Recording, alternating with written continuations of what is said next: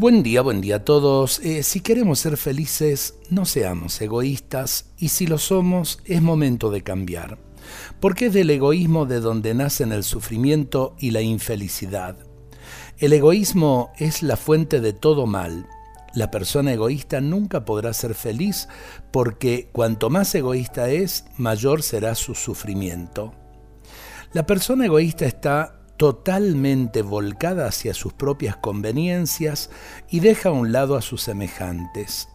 El egoísmo lleva muchas veces al individuo a la frustración, al fracaso y a la violencia cuando no logra satisfacer sus propios intereses.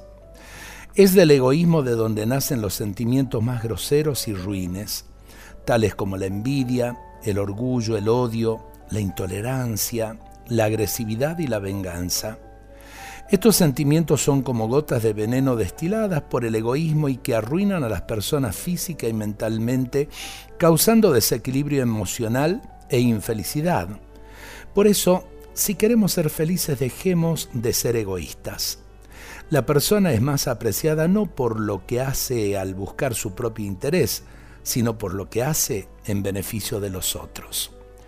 Me parece que es bueno pensarlo el egoísmo nos destruye y nos destruye como sociedad.